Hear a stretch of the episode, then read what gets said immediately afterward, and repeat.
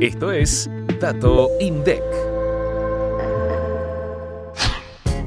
El índice de salarios subió 5,1% en octubre de 2022 respecto de septiembre y acumuló un alza de 69,5% en los primeros 10 meses del año. En cuanto a sus componentes, las variaciones mensuales fueron de 6% en el sector público, de 5,3% en el sector privado registrado y de 3,1% en el sector privado no registrado. Con respecto al mismo periodo del año anterior, los salarios aumentaron 80,7%. El índice calcula la evolución de los salarios en la economía aislando el indicador de variaciones relacionadas a la cantidad de horas trabajadas, descuentos por ausentismo, premios por productividad y cualquier otro concepto asociado al desempeño o a las características propias de las personas.